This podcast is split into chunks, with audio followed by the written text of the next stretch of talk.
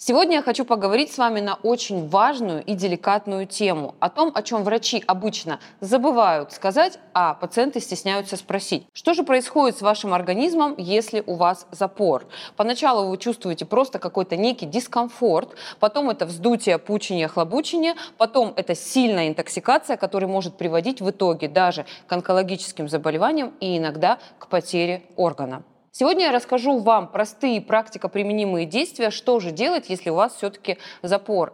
Очень много мифов и легенд вокруг этой темы, и один из самых распространенных мифов – это пейте больше воды, и запор сам по себе рассосется. Так вот, ответ мой такой – он сам по себе не рассосется. Однозначно пить адекватное количество воды и адекватный объем, который нужен конкретно вашему организму, это важно, потому что а, все пищеварительные соки в нашем организме, желчь та же самая, состоит на 90% из воды. Если вы потребляете недостаточное количество воды, соответственно, конечно же, а, происходит в организме обезвоживание, обезвоживания, кал становится твердым, и это затрудняет опорожнение кишечника. Миф номер два. Те, кто занимается спортом, менее склонны к запорам. Вы знаете, зерно правды здесь есть, но если вы будете заниматься в тренажерном зале с утра до вечера, это никаким образом положительно не скажется на вашем желудочно-кишечном тракте. Но здесь есть на самом деле зерно правды, потому как э, наш кишечник – это мышечный орган, точно так же, как и желчный пузырь.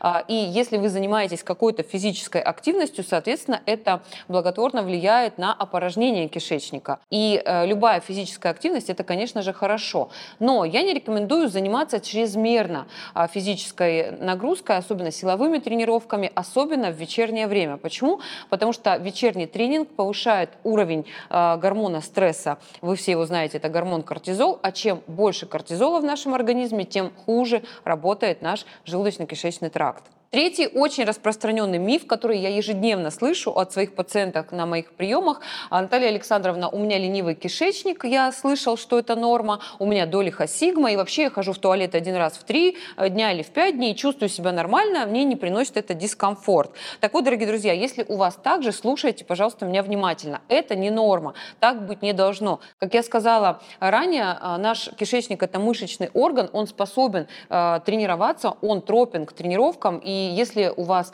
действительно э, есть такая проблема, вы должны сделать все а, для того, чтобы ваш кишечник опорожнялся ежедневно. Для того, чтобы избавиться от этой проблемы, необходимо не только физическая активность, но и своеобразный режим питания и, скажем так, регламент по продуктам, исключение одних продуктов и включение в свой рацион а, обязательно других продуктов. Если сказать кратко, то правило следующее. Первое, самое важное правило – это режим питания. Первый прием пищи в первый час после пробуждения – это золотое правило. Последний прием пищи за 3-4 часа до сна. Если вы спросите, Наталья Александровна, а сон а, во сколько? Сон, как я всегда вам рассказываю, как уже много раз говорила в своих роликах, роликах. Пересмотрите, кто не видел. А, сон должен быть примерно в 22-30-23 часа. То есть едим последний раз за 3-4 часа до сна, соответственно, это примерно 7-8 часов вечера. Итак, делим день пополам. У нас примерно где-то в середине дня получается обед, и между приемами пищи у нас э, нет перекусов. Такой режим питания нормализует наше с вами пищеварение, улучшает ферментативную функцию поджелудочной железы, э, улучшает желчеоток, и пищеварение идет комфортно, соответственно, соответственно, а, не формируя а, скопление каловых масс.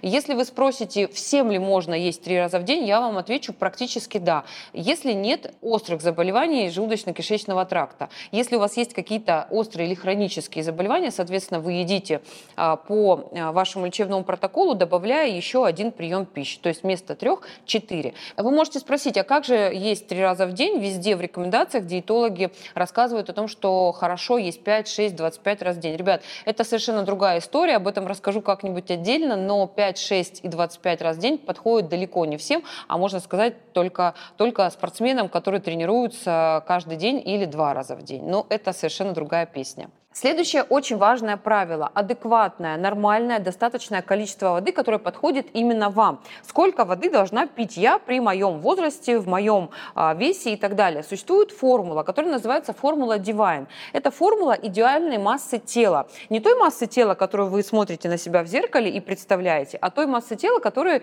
а, конкретно говорит про а, ваше здоровье. По этой формуле исчисляем идеальную массу тела. Например, при росте 170, а, при а, моем моем возрасте я должна весить, например, 55 килограмм или 58. Умножаем это число на 30 миллилитров воды и получаем то необходимое достаточное количество конкретно воды, не жидкости, повторюсь, а воды, а, которая подходит именно вам. Дорогие друзья, сделаю небольшую ремарку. Есть очень большая разница между понятиями вода и понятиями жидкость. Вода – это вода, а жидкость – это все остальное. Компот, суп, кока-кола, это все жидкость, а вода – это вода. Мы говорим сейчас только конкретно о чистой воде. Вот это количество а, по формуле Divine умноженное на 30 мл чистой воды – это необходимая сумма а, для вас в сутки. Кстати, такой лайфхак из э, моей опытной жизни, скажем так, врача, который принимает пациентов каждый день, это не нужно стараться выпить весь этот объем а, воды за там, один, два, три раза. Растяните это удовольствие на весь день. И очень важно утром, когда вы проснулись, именно натощак выпить два стакана теплой, а, скажем так, даже горячей, можно сказать, воды маленькими глотками. Это запустит работу вашего желудочно-кишечного тракта и конкретно желчного пузыря. После этого можно уже спокойно там через пол полчаса э, завтракать. И эту воду лучше разделить на весь день, э, сводя к минимуму соответственно, ее к вечеру. То есть не нужно э, вечером вспоминать, что, а, блин, я сегодня весь день ничего не пила, давай-ка я сегодня выпью э, перед сном полтора литра воды. Это категорически неправильно. Утром проснетесь отекшими и будете похожи на принцессу Фиону или жабу Клаву из э, известного всем мультика. А следующее очень важное правило. Не голодайте, дорогие друзья. Вы знаете, это моя боль как э, врача, который ежедневно в практике. Люди э, решают сесть на диету, решают там почистить организм, и устраивают себе голодовки, не зная, как правильно в этот голод а, входить, как правильно из него выходить. А потом мы сталкиваемся с такими проблемами, как желчекаменная болезнь, панкреатит, холецистит и так далее. Голодать можно, можно только под присмотром конкретного врача, который возьмет за вас и за ваше здоровье и за последствия, скажем так, от голодания на себя ответственность. Следующее не менее важное правило. Не переедайте, особенно по вечерам, особенно на каких-то праздниках и банкетах. А, я уже об этом сказала, что последний прием пищи должен быть примерно за 3-4 часа до сна, потому что наша пищеварительная система живет по таким же циркадным ритмам, как и весь наш организм. И примерно после 6-7 вечера наша поджелудочная железа, она менее активная, она не может вырабатывать достаточное количество ферментов для переваривания а, пищи, которую мы обычно любим вечером поесть. А что это, как правило? Это какое-нибудь мясцо, а, залитое каким-нибудь венцом сверху, да, а еще и а, сверху какими-нибудь конфетками, шоколадками, тортиками. Все это у нас не переваривается. Вы приходите домой, ложитесь с полным а, желудком спать. Соответственно, когда вы спите, а, ферментативная активность и вообще пищеварение не идет в полном объеме а, в том том, в котором оно должно идти, и э, пища застаивается в нашем с вами желудочно-кишечном тракте и, соответственно, не переваривается. Отсюда и запоры, отсюда и интоксикация. На следующий день вы будете себя чувствовать очень нехорошо. А будет, знаете, такой туман в голове не только от винишка, но еще от того, что э, вы своими собственными руками произвели, скажем так, самоотравление в организме, э, наевшись вечером. Поэтому этого делать категорически не рекомендую ни на праздники, ни на ежедневной основе. Последний прием пищи, запоминаем, за 3-4 часа до сна, а сон примерно в 22-23 часа.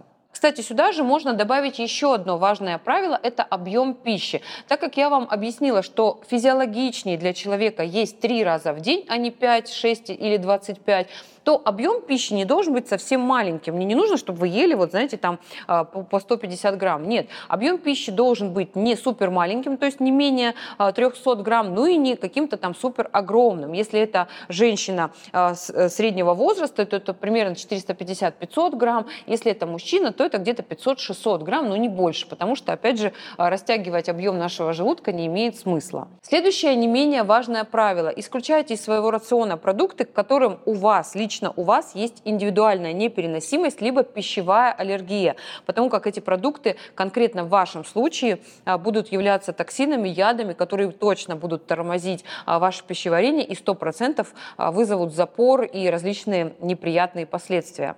Как я уже сказала, но не могу не повториться, занимайтесь, пожалуйста, физической активностью. Не надо заниматься профессиональным спортом, просто включайте в свой ежедневный график хоть какую-то физическую активность, потому что а, наш с вами кишечник и желчный пузырь – это мышечные органы, которым точно так же, как и всему организму, нужна физическая активность для того, чтобы не было, опять же, застоя желчи. И из этого вытекает еще не менее важное правило. Следите за состоянием желчного пузыря, а, за желчеоттоком, в том числе с помощью физической нагрузки, и за микробиомом вашего кишечника. Микробиом – это те бактерии, те вот плохие и хорошие товарищи, скажем так, которые населяют ваш кишечник. Вот каких больше, плохих или хороших, так и будет себя чувствовать э, ваш организм и, соответственно, ваш кишечник. Больше хороших бактерий, нет запора. Больше плохих бактерий, если по-простому объяснить, соответственно, привет запор.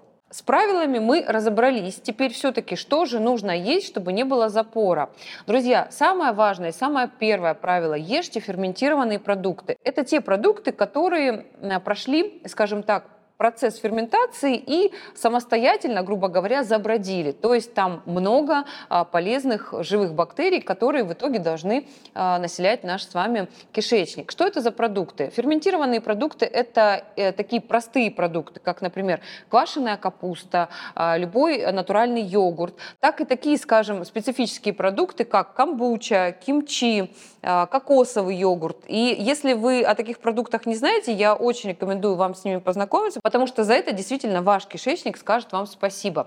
Но если у вас нет желания с ними знакомиться, вы можете использовать совершенно такие подручные средства, как, а, например, семена льна, особенно заваренные семена льна, а, слива, чернослив. А, только не забывайте, что чернослив, как и все любые сухофрукты, нужно выбирать правильно. Заходим на рынок или в магазин и берем самый некрасивый, самый такой неказистый, не смазанный вот этим вот маслом и кукурузным сверху сиропом, не блестящий чернослив, а самый-самый самый простой. Приносим его домой, замачиваем, моем и только после этого употребляем. Также включайте в свой рацион достаточное количество клетчатки. Сюда входит и листовая зелень, и просто обычная зелень, петрушка, укроп, кинза, и некрахмалистые овощи, которые богаты клетчаткой. Это кабачок, баклажан, сельдерей и так далее. В общем, чем больше зеленого, чем больше клетчатки, тем э, счастливее будет ваш кишечник. Так, ну а теперь мы подошли к самому интересному. Три продукта, которые 100% вызовут запор, особенно если вы будете употреблять их в избыточном количестве. И первый, самый мой любимый, самый ужасный продукт, который нельзя никому и никогда, это сахар и сахаросодержащие продукты. Но это не только сладкое, это еще и в принципе простые углеводы, особенно в сочетании с насыщенными жирами. По-простому, по-русски говоря, это различная выпечка, в том числе, кстати, и домашняя, а, тортики, все, что содержит крем, ваш любимый чизкейк, стейки, трюфеля, ну, в общем, все, что, в принципе, вы любите, а, и весь сахар, сахаросодержащие продукты 100% вырастят вам а, очень много патогенной флоры в кишечнике и создадут все условия для запора. Это уже не говоря о том, что сахар, в принципе, это очень вредная субстанция, химическая субстанция, не натуральный продукт для нашего с вами организма. Но об этом поговорим в другом видео. А, вторая группа продуктов – это глютен и глютен содержащие продукты. Я сейчас не говорю о хорошем глютене, я сейчас говорю о конкретных, опять же, булках, опять же, выпечки, о э, применении большого количества простой э, муки э, первого сорта, высшего сорта, не цельнозерновой муки. Ну и, конечно же, у людей, которые имеют различные хронические заболевания, лишний вес, либо непереносимость глютена, глютен является продуктом, который 100% вызовет запор. Следующая группа продуктов – это мясо, но не все мясо, внимательно, пожалуйста, послушайте, это жареное мясо, плохо пережеванное, без дополнения к этому кусочку мяса какой-либо клетчатки. Сейчас объясню, что я конкретно сказала. Мясо само по себе это прекрасный источник белка, и, пожалуйста, ешьте его, но термообработка должна быть специфическая. Если это кусок мяса, пожаренный на, э, например, масле, на сковородке, э, если это еще и в вечернее время, да, когда наш организм уже просто не способен переварить этот кусок мяса, если это это еще и с дополнением, там, не знаю, сливочного масла, как любят в ресторанах положить на этот жареный стейк. А если это еще и все заливается каким-нибудь вином или шампанским или еще чем-то, и без а, сочетания с клетчаткой, это продукт, который на 100% вызовет не только запор в вашем организме, но еще это жуткое отравление токсинами, это еще и гниение белка, потому что он не перерабатывается в нормальном количестве, особенно в вечернее время. Ну и, соответственно, все вытекающие из этого последствия. Поэтому, если вы все-таки любите есть мясо, пожалуйста, ешьте его, но это должно происходить в правильное время и в правильной, скажем так, компании в сочетании с большим количеством клетчатки для того, чтобы этот продукт не вызвал у вас запор. На самом деле я очень много сегодня рассказала вам интересных вещей, но эта тема безграничная. О ней можно говорить очень много и очень долго. Я обожаю тему желудочно-кишечного тракта и очень много неочевидных вещей рассказываю на своих онлайн-уроках. Поэтому, если вам интересно, если вы хотите подчеркнуть много новых знаний, приходите на мой бесплатный интенсив-вебинар, а, где я буду рассказывать а, вам те вещи, о которых точно доктор не скажет на приеме, и вы 100% об этом не прочитаете в интернете. Я буду вас всех очень ждать.